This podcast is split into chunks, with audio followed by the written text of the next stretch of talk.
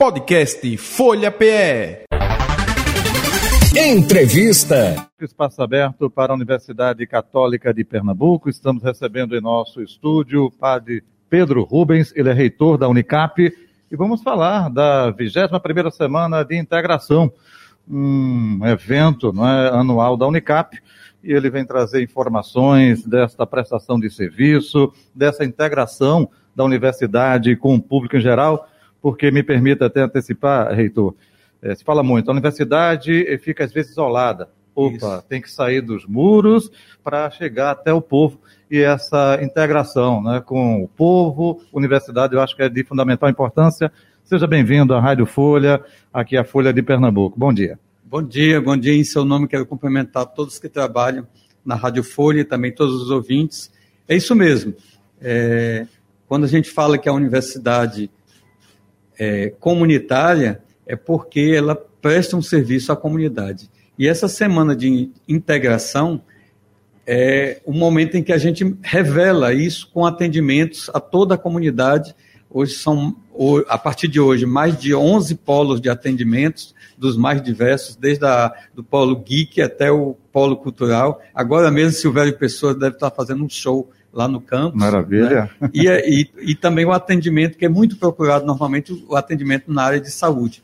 Todos os nossos cursos de saúde estarão lá para atender, é só acompanhar no portal, mas esses 11 polos é, acabam revelando uma faceta, um jeito de ser universidade. Uhum. A gente está também com a campanha é, para o, o novo vestibular, a gente antecipou esse ano, e para poder também coincidir com esse momento da universidade, né, aberta à sociedade. Então a gente chama de Semana de Integração, porque, como você bem disse, a universidade não pode ser uma torre de marfim ou uma ilha.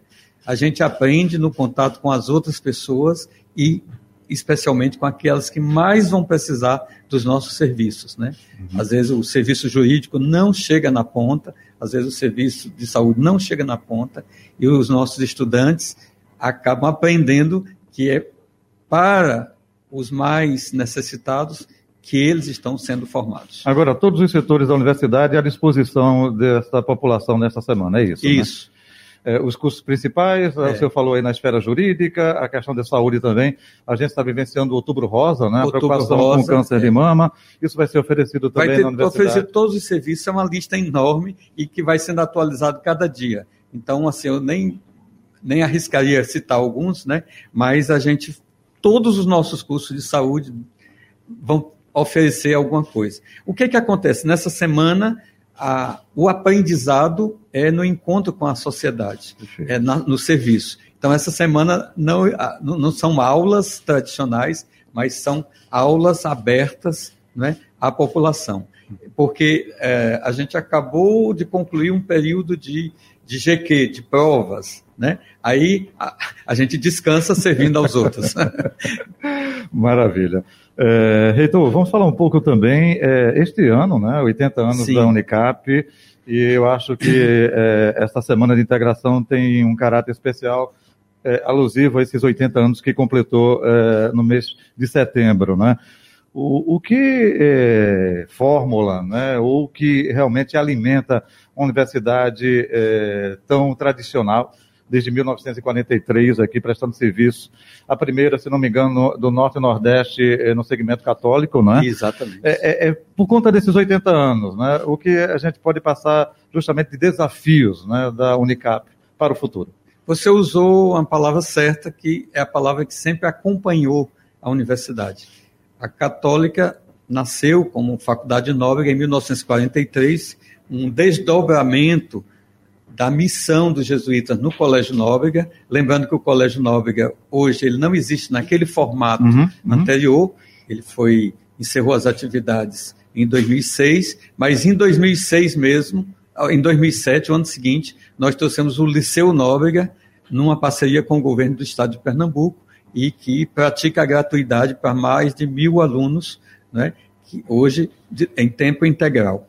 Então, o, a universidade nasceu desse colégio, portanto, quando as pessoas lamentam o fechamento do colégio, eu trabalhei no colégio, fui um dos primeiros a lamentar, uhum. mas o colégio foi descontinuado uhum. e a uhum. gente reinventou o colégio agora com a gratuidade, né?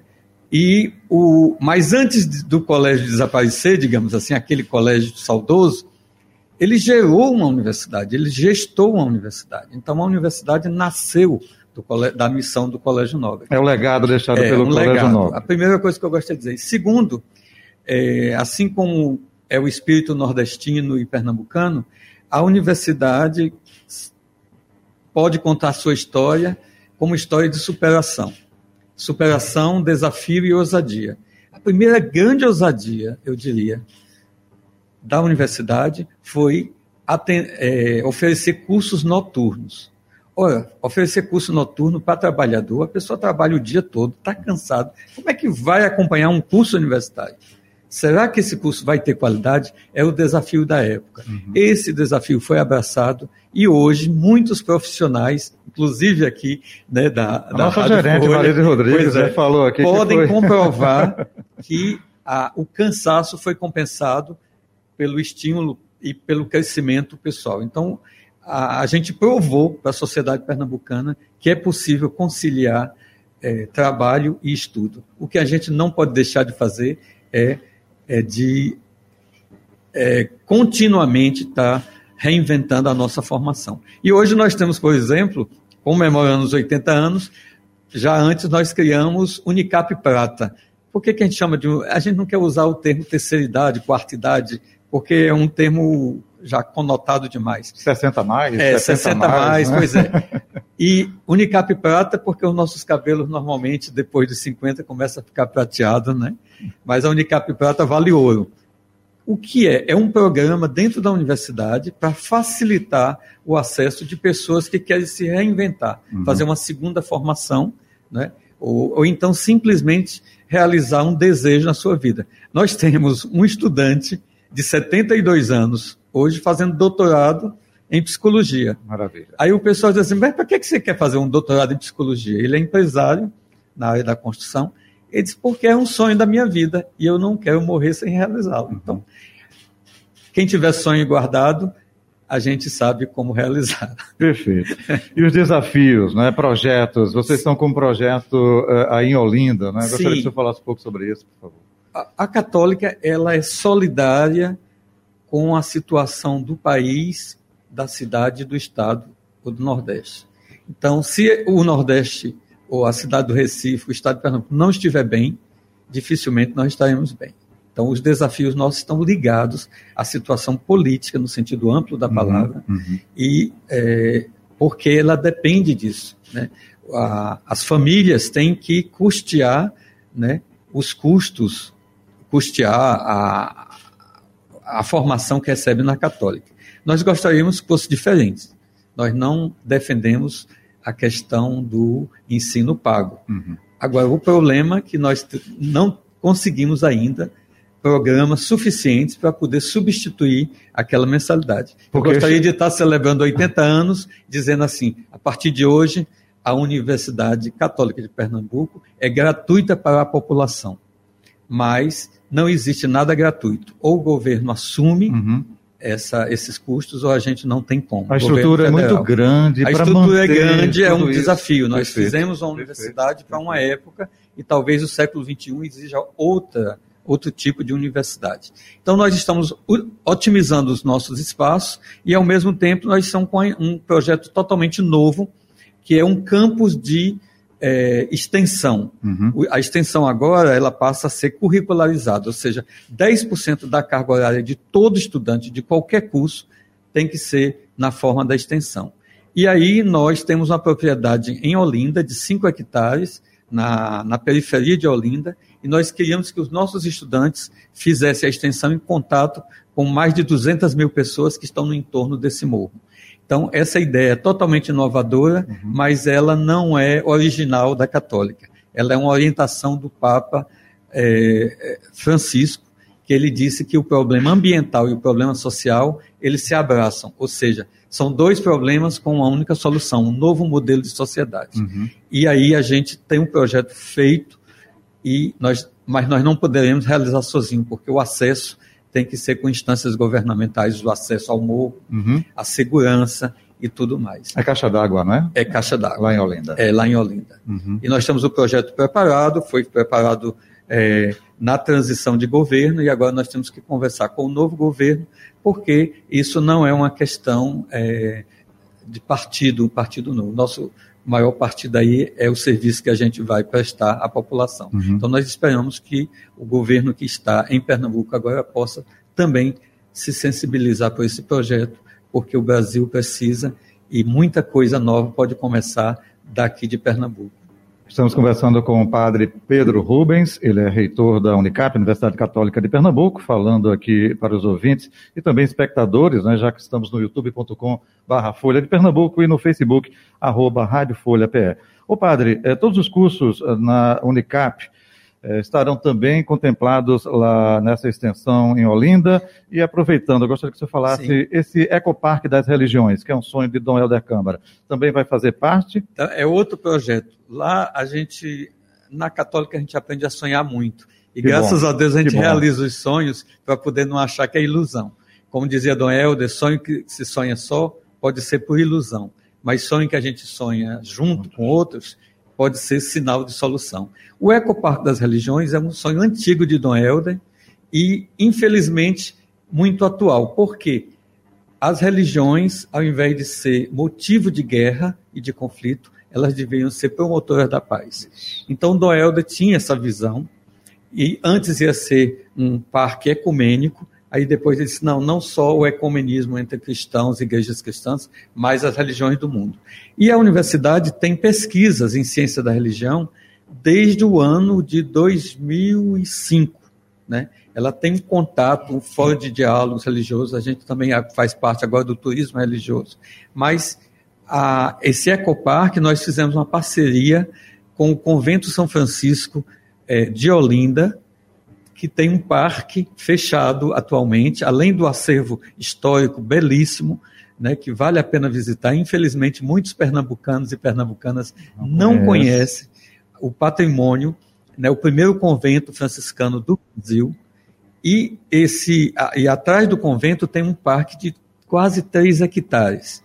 E esses 3 hectares, junto com o Frei César que é o guardião do convento, nós começamos há mais de um ano a fazer tratativas e nós vamos criar um ecoparque das religiões, ou seja, não é uma exposição das religiões, mas como a religião pode ser promotora da paz e também de reencontro com a natureza. Perfeito. Então, o ecoparque, ele vai conectar a gente com a natureza e a natureza fala a linguagem de Deus.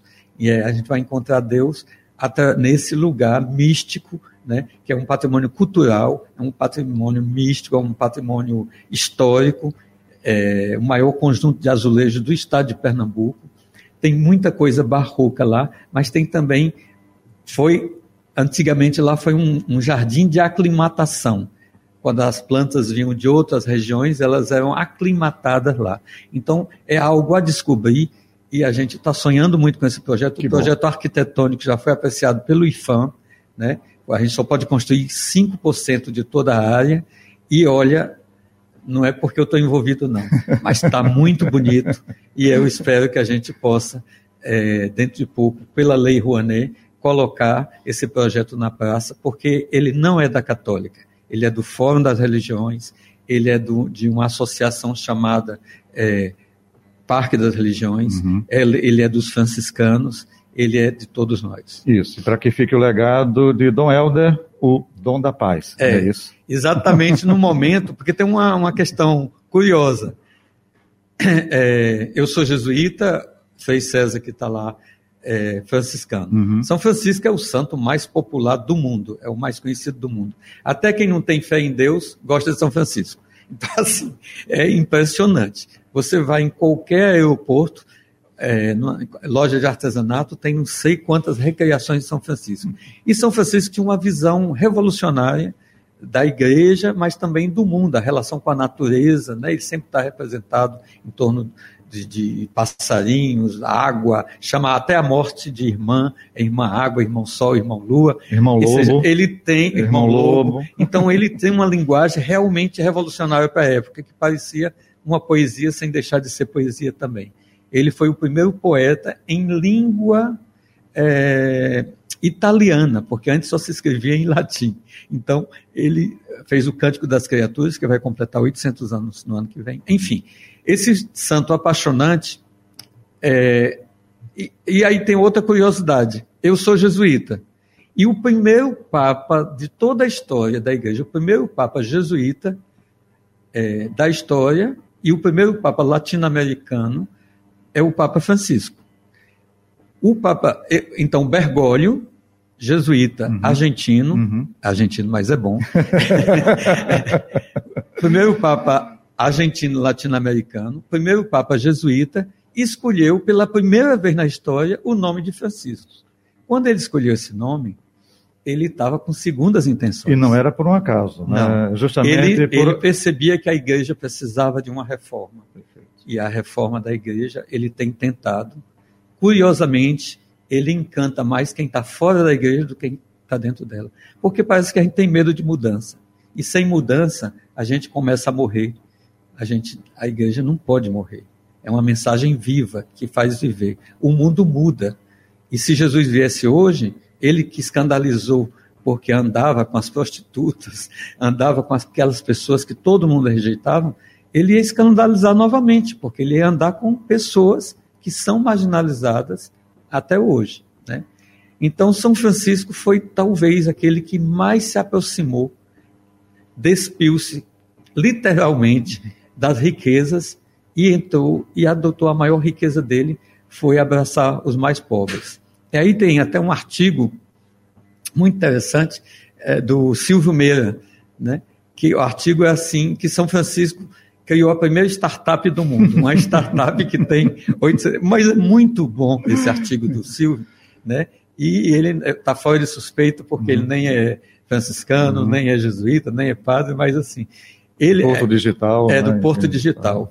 E ele colocar na tradição franciscana a primeira startup é realmente genial como ele é.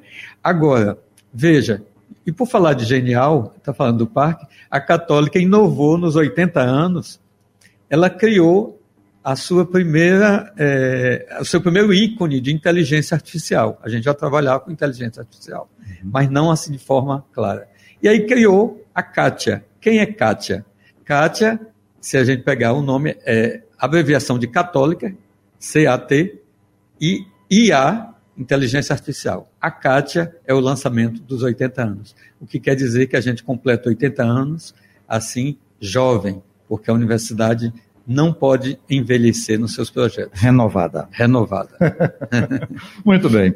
É, padre Pedro, estamos chegando ao final da nossa entrevista. Mais algum detalhe que o senhor gostaria de acrescentar? Só aproveitando, a semana é muito extensa e você pode obter mais informações no portal da Unicap, no unicap.br barra é, S-I-U-C-S, não é isso? Seus. Silks. Muito bem. Então você lá tem toda a programação de como é, fazer exames né, do câncer de mama, é, relacionado à mulher, a questão jurídica também. Então, repetindo, é, portal unicap.br barra Silks. S-I-U-C-S. Aí você fica por dentro de todos os serviços prestados pela Universidade Católica nessa semana. Só queria agradecer a você, toda a equipe da Rádio Folha e todos os ouvintes. E também dizer que essa semana nesses 80 anos, todos aqueles que estudaram na Católica, faz tempo que não foram lá, é muito convidado a passar por lá para ver o que, que mudou, ou então para matar as saudades, procurar a sua placa de formatura que está em algum corredor esperando você. Mas também para viver esse clima de festa e de serviço da universidade. Também aqueles jovens que estão nos colégios pensando o que, que eu vou fazer da minha vida, uhum. que curso eu vou fazer, será que eu vou estudar mesmo, né? está crescendo muito no meio de nós, infelizmente, a, o grupo de jovens que a gente chama de nem-nem, nem quer estudar, nem quer trabalhar. A gente até entende, porque o mundo parece que não é muito motivador. Então, se quiser uma injeção de ânimo, se quiser ajudar a decidir, tomar a decisão do que você quer ser na vida, visite a Católica essa semana, que pode ser que você encontre né, um ideal um, para um viver. Ideal para viver, para estudar, para desenvolver. E para sonhar com um mundo melhor. Muito bem. Padre Pedro, me permita, né, que todo mundo conhece como Padre Pedro lá. É, um abraço para o senhor, sucesso, continue com esse espírito aí de é, renovação e, acima de tudo, de é, é, se atualizar não é, com as demandas do mundo, porque a católica tem um monte de cursos aí justamente agora, não é, com a questão contemporânea, a realidade. Por enquanto é, só tem 46, inteligência a gente vai aumentar artificial, com o tempo. Olha aí, inteligência artificial e outras demandas não é, é, de que os jovens estão aí justamente abraçando para um futuro promissor.